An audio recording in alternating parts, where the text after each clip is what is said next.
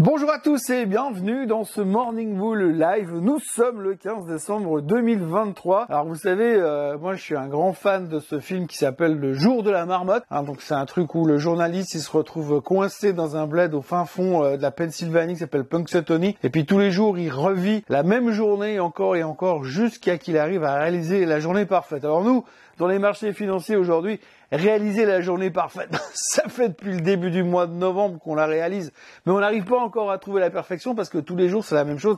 Et là, en fait, ce matin, quand j'arrive devant mon écran, devant vous, devant ma caméra, eh bien, je me rends compte que finalement, bah, on est en train de revivre exactement la même chose encore et encore. Mercredi soir, après la déclaration de la Fed, eh, les marchés euh, se sont emballés, on a fait des records historiques sur le Dow Jones parce que tout allait bien, parce que les taux allaient baisser, parce que la Fed était en train de tourner de viche, parce que Monsieur Powell était en train de devenir notre ami. Et puis, euh, bah, hier, euh, le Dow Jones a fait un nouveau record historique parce que les taux allaient baisser, parce que la Fed était devenue dovish, parce que M. Powell est devenu notre ami. Bref, euh, même journée, same player shoot again.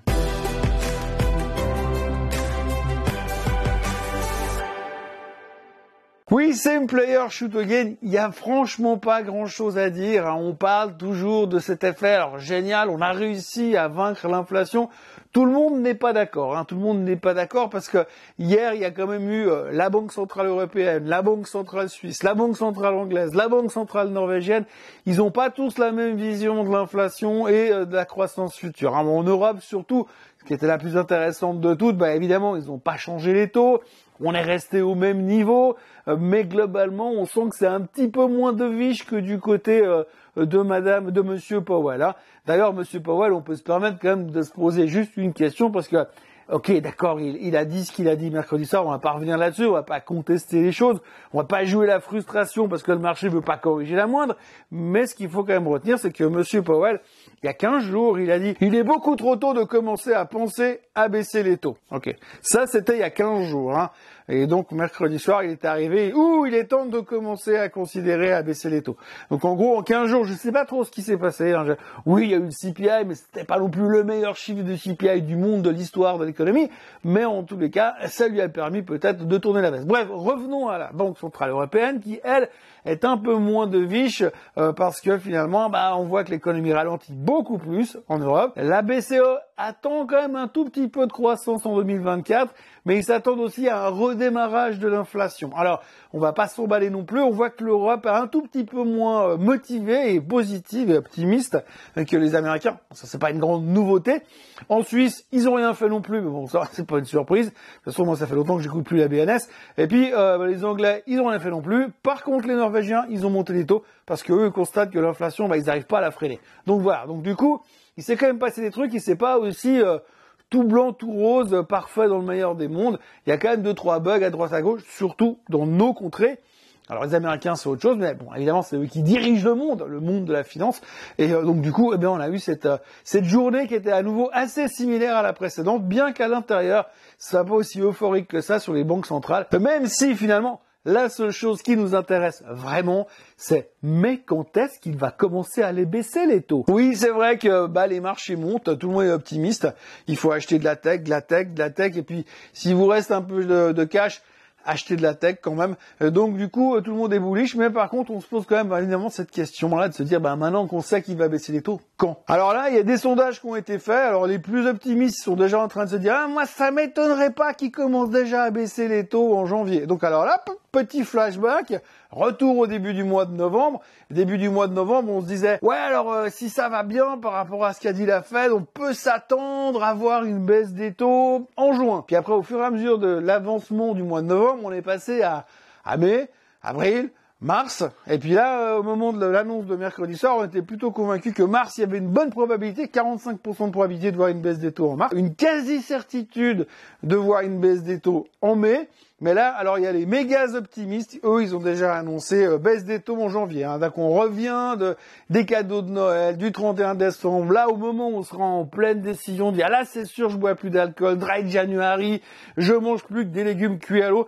Et là on se dira, bam, première baisse des taux, et bim, et c'est reparti pour une nouvelle année de bull market, évidemment, puisqu'on sait déjà que 2024 sera une année de bull market. Il n'y a plus aucun doute euh, dans le marché. évidemment, je caricature, j'exagère un petit peu parce que quand vous écoutez, vous lisez, vous regardez un peu les médias, il y a quand même pas mal de gens qui viennent peut-être trop d'ailleurs, qui viennent dire ouh là là, ça sent mauvais, on est beaucoup trop monté. C'est vrai, je suis le premier à le dire. Quand vous avez des indices qui sont verticaux sur le DAX, sur le CAC, sur le S&P, sur le Nasdaq, tout le monde est bullish, malgré que les charts font super peur, euh, parce que ouais, on sait que les arbres ils montent pas au ciel et que pour l'instant, bah, ils ont l'air de vouloir monter au ciel, donc il y a un truc qui joue pas.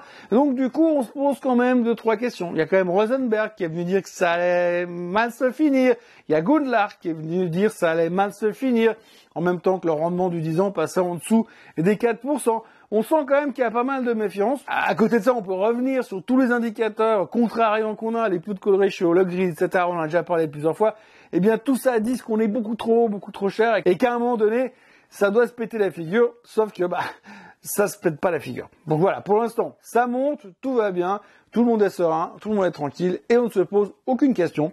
On est sur une espèce de mer d'huile, tout se passe bien. Franchement, je vais vous dire un truc, moi j'étais là en l'an 2000, alors je ne sais pas si parmi vous il y en a qui ont vécu la crise de l'an 2000, euh, moi j'y étais, et franchement, l'espèce d'euphorie avec les œillères qu'on a en ce moment en ne voyant que les choses optimistes, avec des targets complètement débiles sur à peu près tout n'importe quoi, ça me rappelle quand même vachement l'an 2000. Alors de là à dire qu'on va perdre 85% sur le Nasdaq, j'irai pas jusque là. Le Nasdaq fait un double top, tout est très très cher, Apple est au plus haut de tous les temps et ça ne choque plus personne. Bref, tout est fantastique.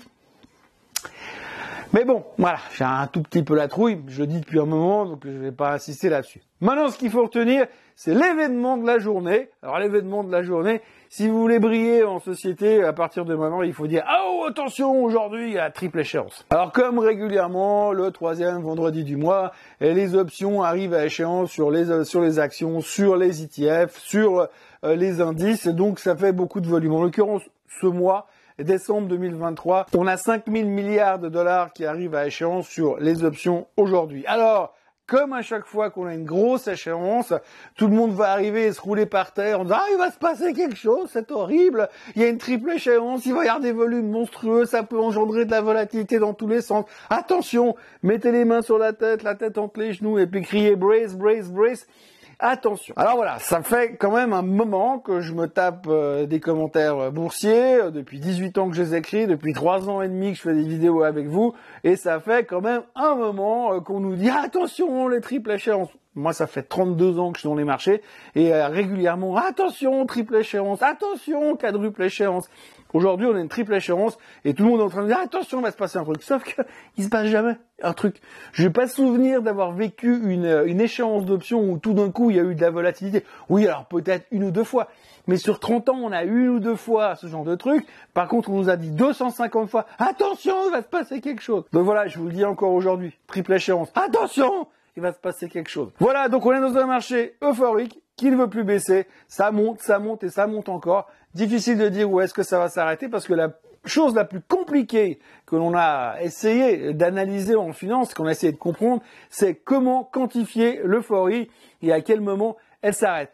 Oui, parce que l'euphorie finit toujours par s'arrêter un jour et c'est généralement quand elle s'arrête que ça fait le plus mal partout parce que l'élastique, plus vous l'attendez, plus elle est tendue fort, au moment où elle pète, elle pète super fort. Voilà ce qu'on peut dire aujourd'hui. Tout le monde est content, tout le monde est optimiste, les taux vont baisser, l'inflation est vaincue. On va pas ce qui pourrait euh, se passer de mal dans les marchés, donc pour l'instant, eh bien, ça monte, ça monte. Ça monte pas de beaucoup, mais ça monte tous les jours. Mais on peut rien faire contre parce qu'on dit toujours, il faut pas pisser contre le vent, sinon vous aurez les chaussures mouillées. Voilà, je vais vous laisser sur ces bonnes paroles parce que c'est vendredi et que meubler pour meubler, ça ne sert à rien. Je vous encourage donc à vous abonner à la chaîne Swissquote en français, à liker cette vidéo et à venir me retrouver ce week-end pour le Swiss Bliss où on va faire le bilan de la semaine et voir un petit peu ce qui s'est passé euh, sur euh, la Suisse et puis le reste du monde aussi bien sûr. Je rappelle encore une chose, il y a un concours pour Noël qui est organisé chez Swissquote, vous trouverez sur Instagram ou sur le site de Swissquote partout. Dans tous les sens, je vous mettrai les liens en dessous de cette vidéo. Et le prix, le premier prix de ce concours, c'est un lunch avec moi. Voilà, avec moi. C'est Swissquote qui paye. Donc euh, inscrivez-vous, participez, enfin si vous avez envie de manger avec moi, euh, et puis on organisera ça au début de l'année prochaine. Donc les liens en dessous de la vidéo. Passez un excellent vendredi, on se retrouve pour Swiss Bliss ce week-end, et on se retrouve pour le prochain Morning Mood Live lundi matin. comme d'habitude, avec certainement euh, plein de choses à dire, en espérant qu'on soit plus coincé dans le jour de la marmotte. profitez bien et à lundi. Bye bye